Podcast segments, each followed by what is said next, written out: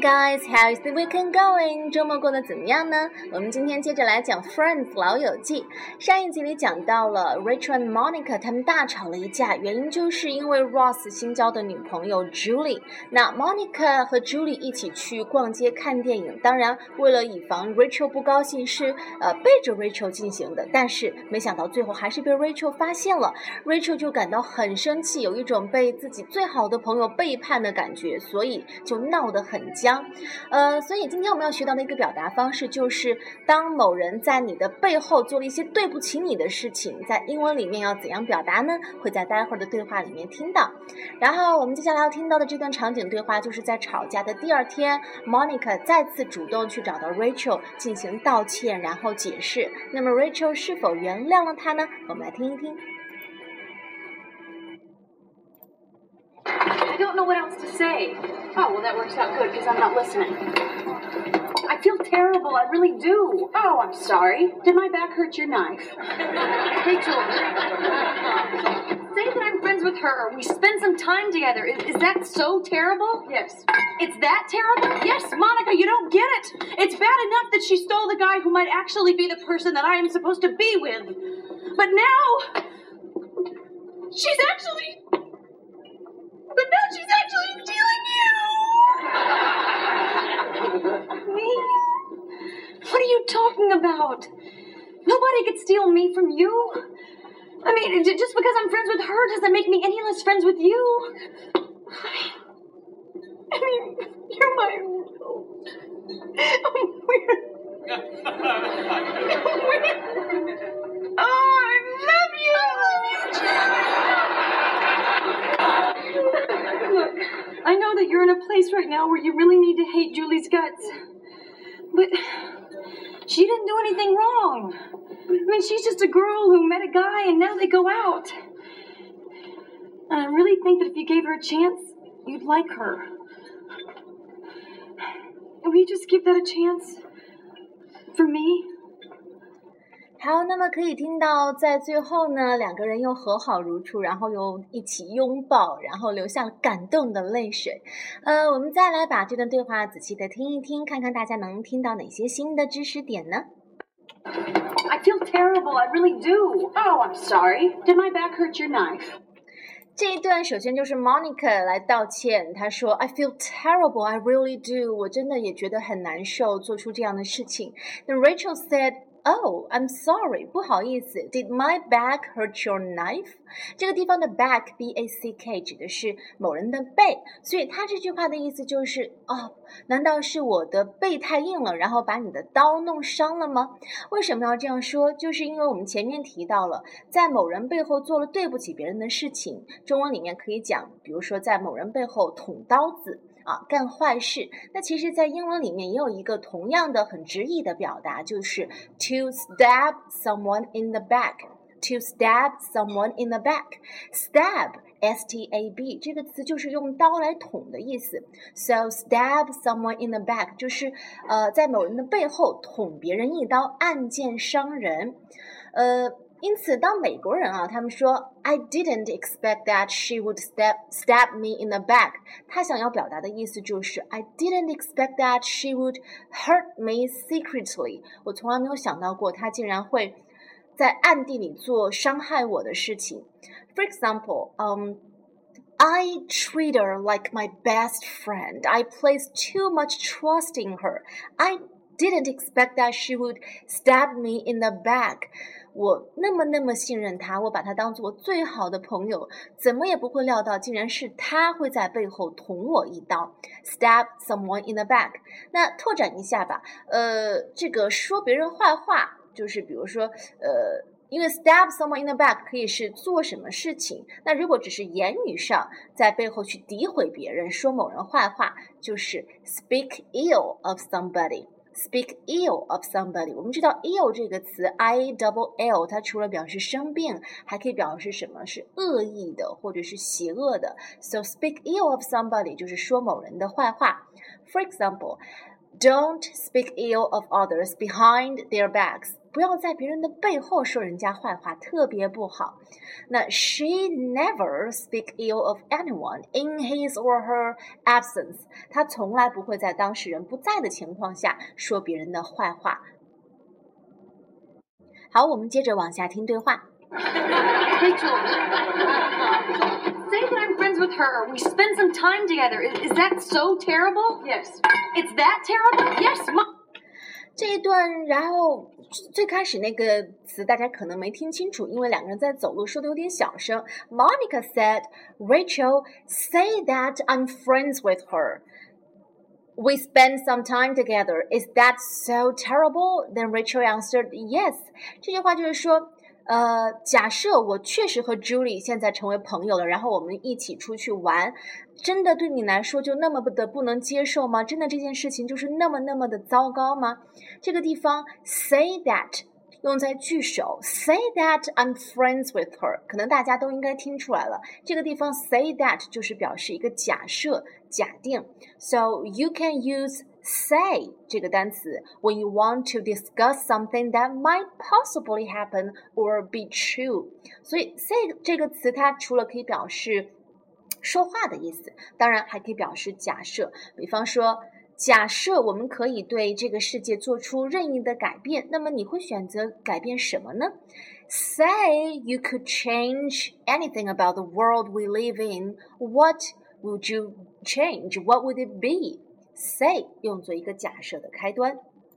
Monica, you don't get it. It's bad enough that she stole the guy who might actually be the person that I am supposed to be with. But now, she's actually.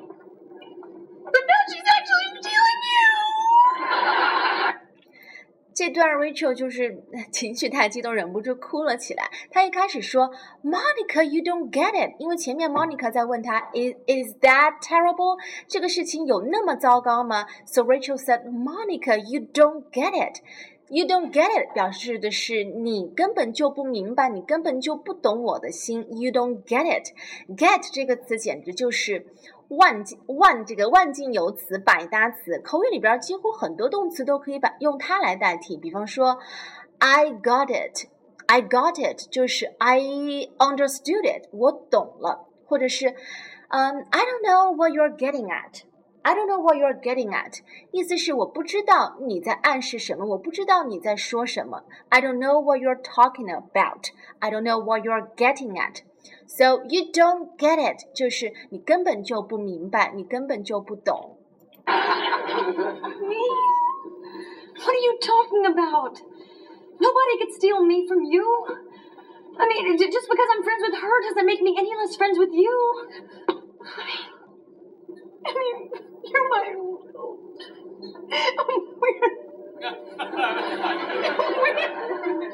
oh, I love you. 前面 Rachel 说了，嗯、um,，It's bad enough that she's stolen the guy。这句里的 she 指的是 Julie，the guy 指的是 Ross。It's bad enough that she has stolen the guy。她把 Ross 抢走就已经够糟糕了。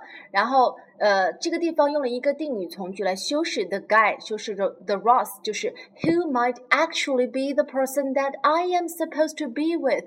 本来是我，按理来说应该是我和 Ross 在一起的，但是现在 Julie 把他抢走了，and now she is actually stealing you。现在她还要把你，把 Monica，你从我身边抢走，我当然无法忍受。Then Monica said, "Nobody could steal me from you."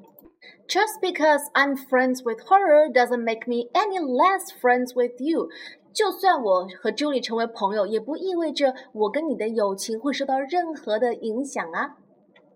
I know that you're in a place right now where you really need to hate Julie's guts, but she didn't do anything wrong. 然后这一段就是 Monica 开始在对 Rachel 讲道理，在安慰她了。She said. Look, I know that you are in a place right now where you really need to hate Julie's guts. Somebody in a place，我们之前讲过，它不是指的具体的地理位置，它是指某人在一个状态当中。I know that you are in a place right now。我知道现在你的整个人的状态就是很讨厌 Julie 这个女生。You are in a place right now where you really need to hate Julie's guts。 Hate somebody's guts 是美国的口语，意思是对某个人恨之入骨，恨不得把那个人撕烂。Hate Julie's guts。呃，当然了，在大多数的英语国家，guts（g-u-t-s） 这个词它还可以表示勇气 （courage）。比方说啊、，I don't have the guts to ask him out，我没有胆量约他出来，或者是。It took a lot of guts for you to walk home at such a dark night. 这么黑的晚上，你还敢走回去？你胆子还不小啊！It took a lot of guts for somebody to do something，就是指某个人很有胆量。Do you have the guts to buy this？你有胆量买这个吗？I finally got the guts to do it。最终我还是鼓起勇气去做了这件事情。I finally got the guts to do something。 所以你看，表达很勇敢不一定要说 courageous，其实还有很多的表达方式。那这个地方要记着，当形容某个人是在一个状态的时候，somebody in a place，同样的后面的这个从句也要接 where，和这个表达具体地点也是一样的。You are in a place right now where you really need to hate Julie's guts. I mean, she's just a girl who met a guy and now they go out. I really think that if you gave her a chance, you'd like her. Will you just give that a chance? For me? 最后，Monica 就建议，嗯，就算是为了我，然后你试着和 Julie 两个人去交朋友吧。其实，你当你跟他熟起来以以后，也会发现他并不是那么的讨厌。你现在看他不顺眼，只是因为他现在是 Ross 的新女友。所以，呃，下一集里面我们就会讲到这个 Rachel 试着去和 Julie 交朋友，也有一些好玩的事情。那么，我们接下来再把今天的对话从头到尾听一遍吧。I feel terrible. I really do. Oh, I'm sorry. Did my back hurt your knife? Rachel, say that I'm friends with her. We spend some time together. Is, is that so terrible? Yes. It's that terrible? Yes, Monica, you don't get it. It's bad enough that she stole the guy who might actually be the person that I am supposed to be with. But now, she's actually.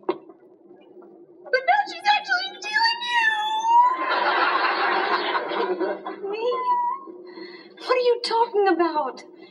Nobody could steal me from you. I mean, just because I'm friends with her doesn't make me any less friends with you. I mean, you're my.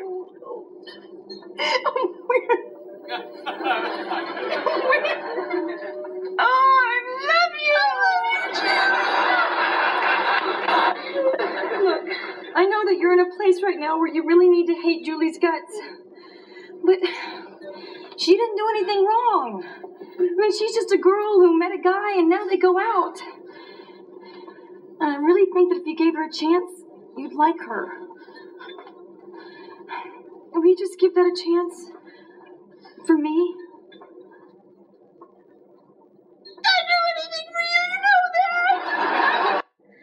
那么在今今天的节目当中呢，我们学习了 to stab someone in the back，在背后捅某人一刀，然后学了可以用 say 这个单词来表达假设、假定，包括还有刚才复习了 hate somebody's guts，你记住了吗？那今天的内容就是这样了，我们在下期里面再接着聊吧。Thanks for listening and sharing. Have a nice day. Bye bye.